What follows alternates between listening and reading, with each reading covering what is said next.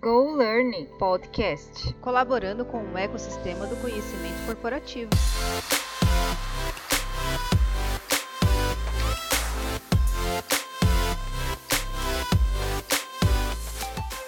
Olá, eu sou a Larissa, mediadora das conversas do podcast Go Learning. O Go Learning é um podcast de entrevistas que visa compartilhar os desafios e boas práticas do cotidiano de TD e RH, colaborando com o ecossistema do conhecimento.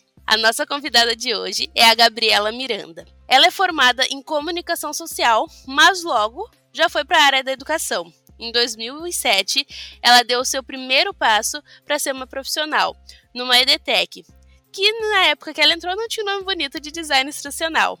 E desde então ela planeja, desenvolve, implementa e gerencia soluções educacionais para as empresas que precisam resolver problemas de negócio, combinando educação e tecnologia. E olha, o currículo dessa mulher é porreta, viu? Já trabalhou para cada empresa. Nesse currículo tem Banco Mundial, CEE, Petrobras, Santander, Tivit, Globo. Ela é mineira, mas já mora há quase 15 anos aqui em Florianópolis. E também é casada com um manezinho, então já está praticamente uma manezinha da ilha. E eles juntos criam um labrador muito lindo. O tema que ela nos traz hoje é a produção de um curso do zero à operação. Seja muito bem-vinda, Gabi! Lari, eu amo essa apresentação, tá? Ela é maravilhosa. Eu sempre falo que eu preciso gravar para mandar para minha mãe depois, para ela ficar bem orgulhosa. Bem orgulhosa, gente. Que currículo, hein, guria? Obrigada, minha querida. Tô bem feliz de estar aqui com você hoje, de a gente enfim ter combinado as nossas agendas, porque já tinha um tempo que eu queria vir bater esse papo com o pessoal da Kips e eu acho que vai ser maravilhoso. Ah, eu também acho, Guria. Ai, que bom, que bom que deu tudo certo agora. Então agora vamos discutir um pouquinho sobre o tema. Gabi, eu preciso criar um curso. Por onde eu começo? Boa, Lari. Eu acho que essa é uma pergunta fundamental, porque quando a gente vai pensar na criação de cursos para iniciativas de treinamento e desenvolvimento, para educação corporativa, por que quer que seja, muitas vezes a gente vai buscar recursos como é, levantamento de necessidades de treinamento, briefing, é, matriz instrucional e etc. Né? E eu gosto de partir de uma pergunta inicial que é qual é a dor de negócio que precisa ser solucionada e por que, que é uma solução educacional que vai resolvê-la. Eu vou ilustrar, Lari. Por exemplo, se a gente está com um problema de vendas, de performance em vendas, eu posso ter uma solução educacional de treinamento, de contorno de objeções para o meu time de vendedores, mas eu também posso ter uma iniciativa lá no time que faz a precificação do produto que pode colocar um preço mais competitivo. Então, eu acho que essa é uma pergunta chave que destrava todo o processo. Né? É antes de qualquer coisa eu me perguntar qual é o problema de negócio e entender se é uma solução educacional. Se a gente entender que é isso mesmo, que é uma solução educacional, aí, Lara, eu acho que vale a gente explorar algumas questões, né? A gente vai começar pensando um pouquinho é, no conteúdo de base eu já tenho esse conteúdo dentro de casa? Se eu não tenho, eu tenho algum especialista, algum expert, alguém que seja super entendedor daquele assunto dentro de casa, que possa conduzir esse conteúdo para mim? E olha que eu não estou nem pensando no formato. Se vai ser uma videoaula, se vai ser um workshop, se vai ser um game, eu não estou pensando em nada disso. Estou pensando no conteúdo de base.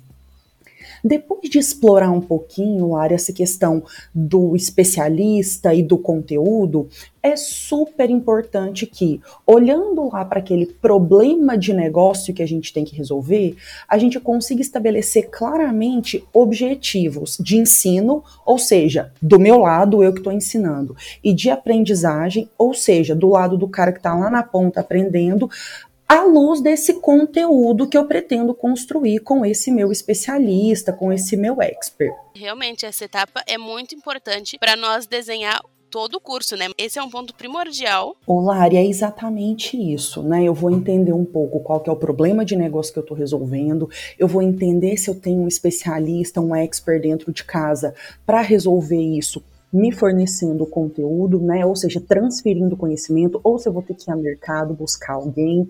Depois eu vou desenhar esses objetivos de ensino e aprendizagem, porque são eles, Lari, que vão me contar como que ao longo do tempo eu vou resolvendo aquele problema de negócio que eu mapeei lá no começo. E aí, Lari, eu gosto muito de pensar nessa fase que, né, do planejamento à operação é a fase de planejamento, porque é quando a gente está pensando em tudo o que vai ser feito, né? Então eu estou pensando no conteúdo que eu vou construir, nos objetivos que eu vou atingir. E aí é ainda nessa etapa de planejamento que faz muito sentido a gente construir um, um, instrumento de trabalho que eu gosto de chamar de projeto educacional, mas no mercado a gente tem outros nomes, né? Projeto instrucional, N outros, que o que importa é esse projeto educacional é um fio condutor ele estabelece as diretrizes de tudo o que a gente vai fazer, Lari, desde a partir do momento que eu identifiquei o problema de negócio, o meu conteudista ou especialista, os objetivos que eu quero atingir, até quais são os formatos que eu vou utilizar, que tipo de linguagem eu vou utilizar dentro desses formatos. É, que plataforma eu vou utilizar caso eu esteja falando de um curso online para publicar o meu curso, ou a gente não pode esquecer que um evento presencial também acontece dentro de uma plataforma, né? Então, Sim. como eu vou executar o meu treinamento presencial, o meu workshop, a minha ação? É, o que, que eu vou fazer ao longo do acompanhamento dos meus alunos a partir do momento que eu entrego essa solução educacional para eles. Então, muito antes de a gente sair fazendo, a gente passa por essa etapa de planejamento, porque, Lari, é um tempo que a gente investe em pensar, em, em mapear possíveis desdobramentos para que depois a gente invista energia em executar. Para que quando eu estou lá executando, eu não caia no risco de me dar conta de que eu não tinha planejado um recurso, de que eu não tinha previsto uma interação com o aluno, de que eu não tinha programado algo que eu precisaria configurar na minha plataforma, né? Grosso modo, Ari, é muito parecido com desenhar um projeto da casa antes de sair subindo as paredes, né? Muito Sim. parecido com isso. Não, e a gente sabe que pode haver contratempos, mas igual esse planejamento é importante para que mesmo que haja contratempos, eu já tenho, já tenho tudo planejado ali, os contratempos que tiver eu vou, vou conseguir jogar com eles. Lari, perfeito, perfeito. Eu amo é, essa conclusão sobre o planejamento, sobre a importância do planejamento. Não quer dizer que não virão imprevistos, mas eles serão exceção a gente vai conseguir pensar em tudo que está ao nosso alcance, para que quando aquilo que de repente está no nosso ponto cego aparecer, a gente consiga contornar rapidamente. É isso aí. E assim, ó, uma empresa pode produzir seus próprios cursos ou ela precisa contratar empresas específicas ou profissionais específicos para fazerem isso? Lari, eu acho que essa é uma pergunta é, importante para a gente contextualizar, inclusive, no tamanho das empresas. Né? Quando a gente pensa, por exemplo, nas grandes e nas gigantes, habitualmente essas são empresas que têm ali um time de RH, um time de pessoas, com em torno de 30 colaboradores e numa média, quatro desses colaboradores estão voltados só para a educação corporativa. Quando eu vou para uma pequena e média, por exemplo, eu vou pegar o, o limite, eu vou para pequena. Quantas vezes na pequena eu não tenho 30 colaboradores nem no quadro completo, né? Que dirá eu conseguir pensar nesse nível de dedicação de profissionais para educação corporativa, para treinamento, para capacitação. Então eu acho que antes de qualquer coisa é preciso que a gente pense nesse contexto. Resolvida essa questão do contexto da empresa em que eu estou, eu gosto muito da ideia de tudo aquilo que é estratégico estar dentro da própria empresa. Porque aquilo que é estratégico é aquilo que conversa com os resultados do meu negócio. Então, se eu não tenho condições de ter todo um time de produção de cursos dentro da minha estrutura, que pelo menos a pessoa que pensa essas soluções, que planeja, que seja um analista, que seja um consultor educacional, quem quer que seja, que a cabeça esteja dentro da minha empresa. E aí que eu possa, de acordo com os meus recursos, buscar empresas parceiras, né? Eu nem gosto de dizer que são empresas fornecedoras, empresas parceiras porque em educação corporativa a gente precisa de parceiros, mais do que em qualquer outra área. A gente precisa de empresas que mergulhem nas nossas necessidades, que entendam muito a língua que a gente fala com o nosso público. Então eu posso buscar essas empresas para eu ganhar produtividade, para eu ganhar é, escala, para eu ganhar alcance, né? Porque se dentro da minha estratégia eu vou entender, por exemplo, que eu preciso desenvolver um portfólio com 10 soluções educacionais, talvez eu leve um ano todo para isso com o time que eu tenho dentro de casa. Talvez faça sentido eu contar com uma empresa parceira. É, mas eu não abriria mão, Lari, desse planejar estar dentro de casa e pelo menos ser feito em parceria com essa empresa. Né, eu não gosto de terceirizar a estratégia. Uhum. Às vezes a gente trabalha aqui com algumas empresas e é realmente um fator importante eles saberem qual o objetivo deles ao contratarem uma plataforma, o que, que eles estão querendo ali, para quem eles vão estar utilizando, quais tipos de curso eles querem elaborar. Porque a gente pode oferecer a mão de obra, mas quem realmente vai dizer o que querem produzir vão ser eles. É isso, Lari. E é óbvio também, né, que quando a gente pensa numa empresa como a Kips ou outras empresas que aí estão nesse rol de parceiros que eu comentava, é claro que essas são empresas que vão desenvolvendo uma expertise própria e muitas vezes podem recomendar boas práticas para os seus clientes, trazer casos de uso, né? Porque muitas vezes esse cliente vai conseguir colocar a dor de negócio na mesa e não vai conseguir não vai conseguir traduzir exatamente o que precisa ser feito. Mas a, essa empresa parceira, e é por isso que eu te disse, eu não quero gastar esse termo de maneira aleatória, não. Ela é parceira porque ela tem que entender mesmo a estrutura desse cliente que ela atende, as dores, as necessidades, o contexto. Ela pode sugerir caminhos de resposta, né, para que essa essa relação funcione de um jeito que não seja um cliente um fornecedor. Sabe aquela coisa do um mais um ser mais do que dois? Eu gosto dessa ideia, sabe? Dessas duas Sim. empresas somarem e fazerem mais do que elas fariam, cada uma na sua esfera. É mais ou menos por aí. E assim, ó, a plataforma onde os meus cursos são publicados faz diferença nos resultados da aprendizagem? Olha, Lari, que polêmica! Garota! Ô, Lari, olha só. Eu quero dar uma resposta sobre o processo de aprendizagem em primeiro lugar. Tá bom. Eu defendo um posicionamento que o processo de aprendizagem precisa ser planejado dentro das necessidades, condições, contextos daquela pessoa que está lá na ponta e precisa aprender. E aí, isso pode funcionar desde dentro de uma plataforma super sofisticada, estruturada, com baita background de inteligência artificial, recomendações e etc. Ou pode funcionar numa sequência de conteúdos, aspas, pendurados num Google Drive da vida. Eu tô dizendo isso, Lari, para que a gente não coloque a tecnologia antes da estratégia educacional. E eu tô falando especificamente de processo de aprendizagem. Porque quando eu entro na seara da experiência do usuário, e sim, a experiência do usuário impacta diretamente no processo de aprendizagem dele, a minha plataforma vai fazer toda a diferença.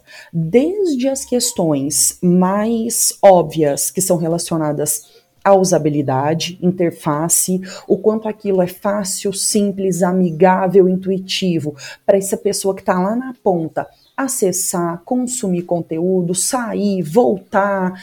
Desde isso, que nos parece o mais óbvio na hora de a gente interagir com uma plataforma, até questões, Lari, mais complexas, como, por exemplo, ser uma plataforma que privilegia o meu estilo de aprendizagem, uma plataforma que vai aprendendo como eu aprendo e me traz recomendações, me traz conteúdos sugeridos. Hoje a gente tem, né, tantas diversas plataformas que vão fazendo isso, que são fora da educação. Netflix é um caso, né? Sempre a gente sempre usa esse para ilustrar, né, Sim. que vai aprendendo os meus gostos. Isso, quando vem para dentro do contexto de aprendizagem, muda o jogo da experiência do usuário. E a experiência do usuário interfere em como ele aprende.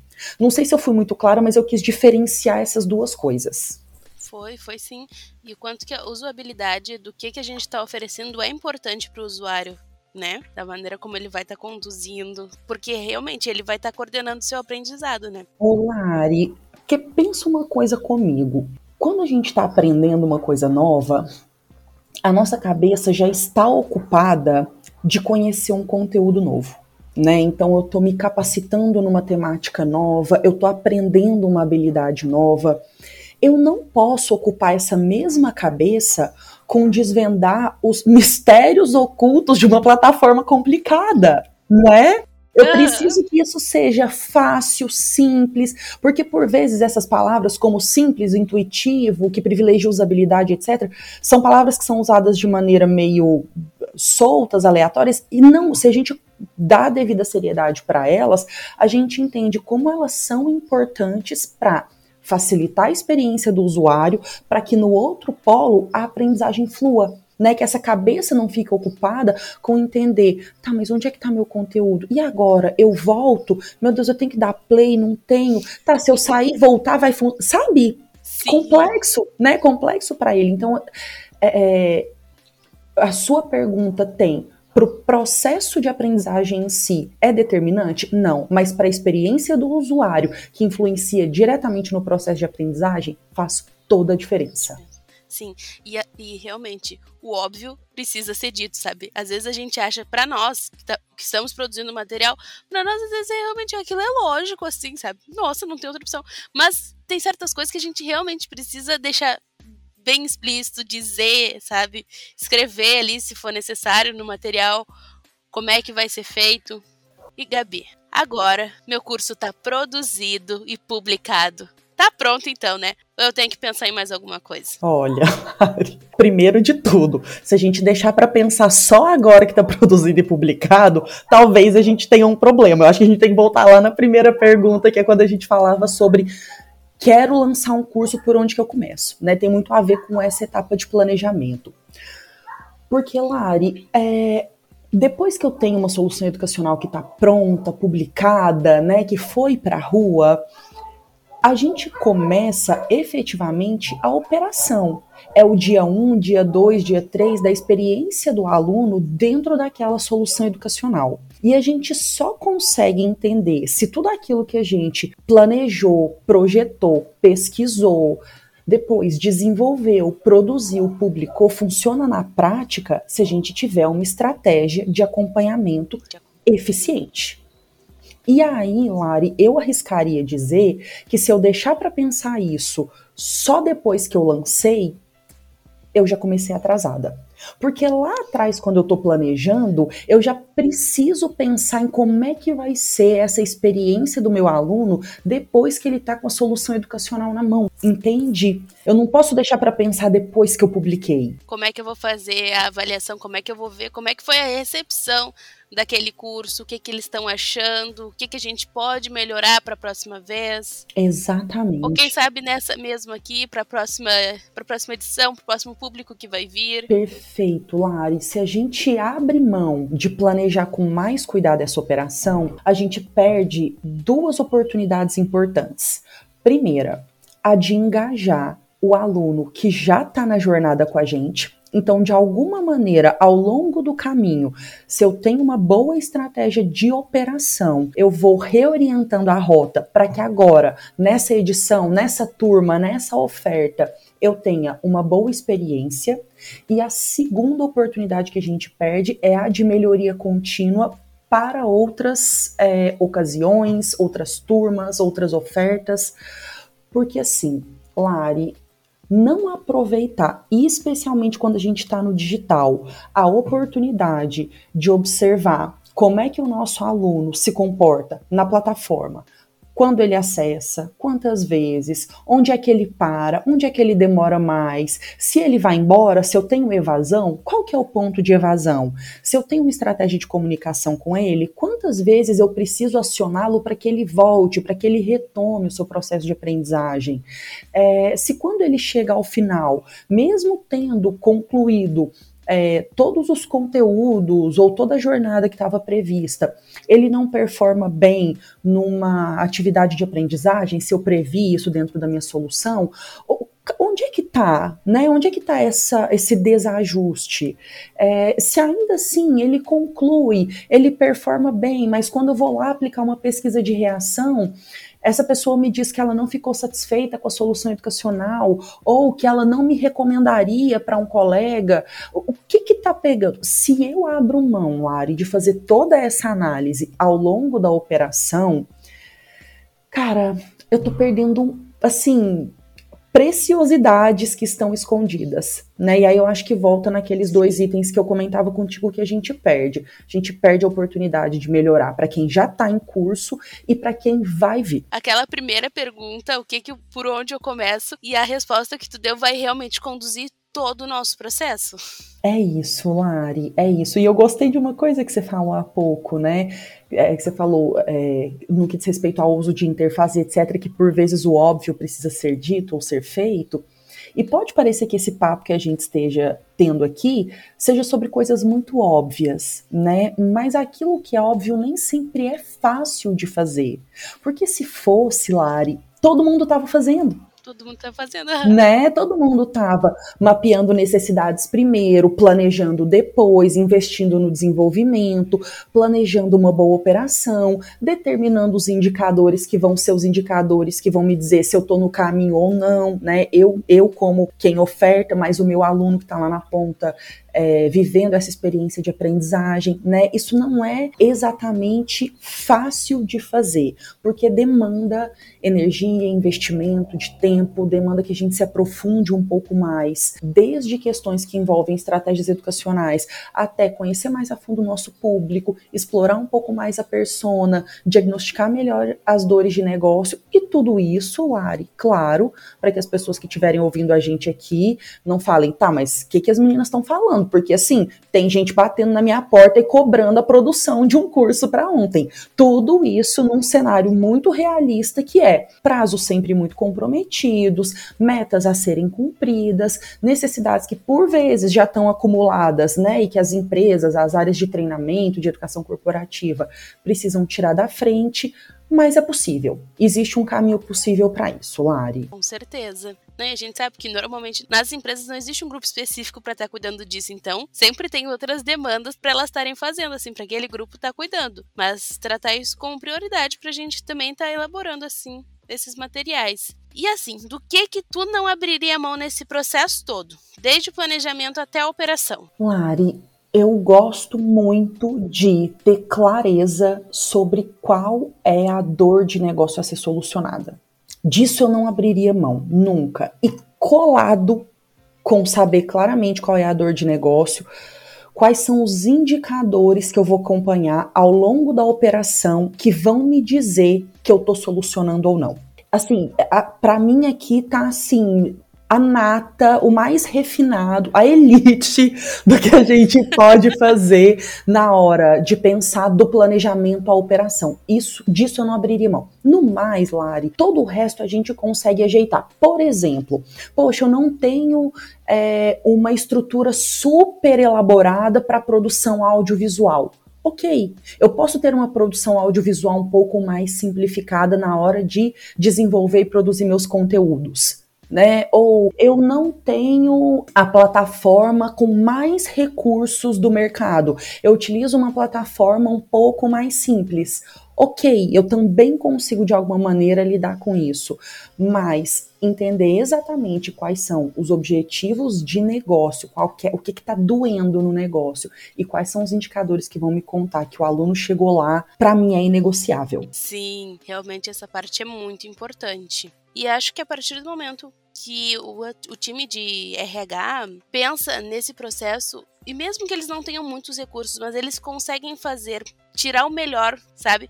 Eles vão criando mais credibilidade para a empresa oferecer mais recursos posteriormente. Pô, a gente não tem o melhor equipamento para fazer o áudio vídeo, mas a gente fez aqui o melhor com o que a gente tinha. Lari, mas com toda certeza. E eu acho que é por essa sua conclusão que eu não abro mão de saber qual é o problema de negócio e quais são os indicadores. Porque quando eu conecto essas coisas, eu vou mostrando para as outras áreas na empresa, para as áreas que me demandam, para as áreas que são minhas clientes internas, que eu estou entregando resultado estratégico. Então, eu posso eventualmente não ter produzido a melhor série de microlearning para distribuir para os vendedores que estão na rua. Mas se eu consigo mostrar que aquela dor de, de, bater a meta de vendas foi solucionada à medida em que os vendedores passaram por este conteúdo, por aquele conteúdo, responderam esse quiz, é, receberam esse podcast como uma mentoria, e eu colo essas coisas, eu vou construindo uma relação, em primeiro lugar, de confiança com essas áreas, mas eu vou construindo um lugar estratégico para mim como área de treinamento como área de educação corporativa, para que essa área, Lari, não fique sendo percebida como uma área para tirar pedidos de treinamento ou como uma área é, que, quando a empresa está passando por uma revisão de orçamento, vai ser a primeira área a ter o orçamento questionado. Se eu consigo me posicionar como uma área estratégica que mostra para as outras áreas, que mostra para a diretoria que eu entrego resultados que interferem no negócio, eu mudo o meu lugar dentro dessa empresa. Que responsa aí. É grande.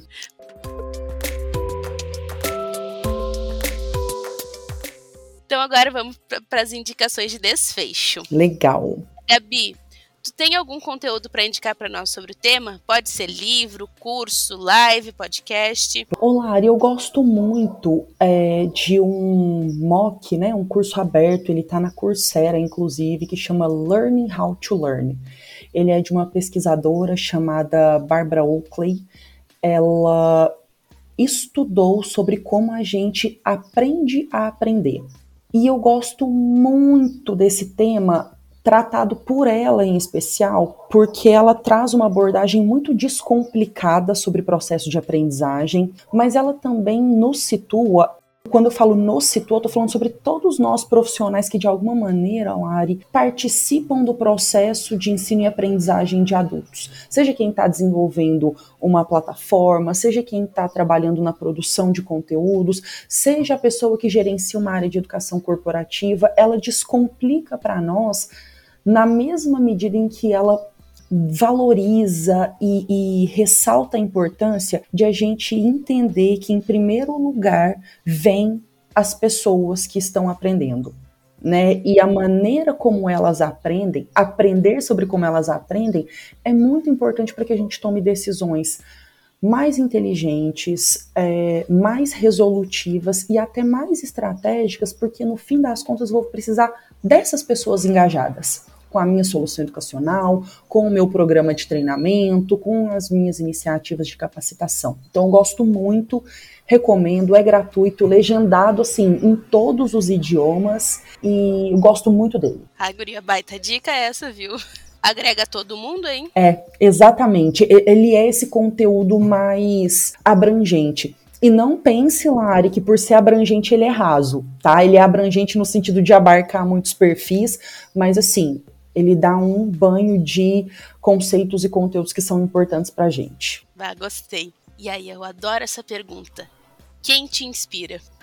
Olá, Ari, você sabe uma coisa? Quando eu tava me preparando pra gente conversar, né, de cara, Obviamente vem alguns nomes assim icônicos, sei lá, eu poderia falar de mulheres que estão no mundo que me inspiram muito. Michelle Obama é uma mulher que me inspira enormemente, mas eu me sinto extremamente inspirada por pessoas muito reais, pessoas que estão no meu dia a dia, pessoas com quem eu me relaciono, pessoas com quem eu divido a minha rotina de trabalho, com quem eu divido a minha vida, né? Assim, eu poderia listar diversas delas só para falar alguns nomes, né? Eu posso pensar na Bruna, eu posso pensar na Fernanda, eu posso pensar na Lívia, na Simone, na Luciana, na Cibele, na Thalita, meu Deus, assim, eu poderia listar uma série de pessoas que de repente não tem um nome, um sobrenome tão pomposos quanto Michelle Obama, como eu te falei há pouco, mas que são assim Sim. pessoas muito inspiradoras, porque elas são altamente comprometidas com o que elas fazem, elas são altamente comprometidas com as pessoas para quem elas fazem, elas são comprometidas com as pessoas que estão ao lado delas no dia a dia, nas rotinas, nas necessidades, nas entregas, sabe? Então, essas pessoas muito reais é, acabam me inspirando mais do que os nomes mundialmente conhecidos realmente essa coisa de gente como a gente, Exatamente. né? Tipo, gente de verdade. É isso mesmo, Lari. E é, e é, muito real isso que eu tô te dizendo. Não tô fazendo média com essas pessoas que, além de serem grandes parceiras de trabalho, também são amigas, não. É porque, de fato, elas me inspiram muito. Tem uma situação inusitada para nos contar? Várias. Quanto tempo a gente vai ficar aqui agora?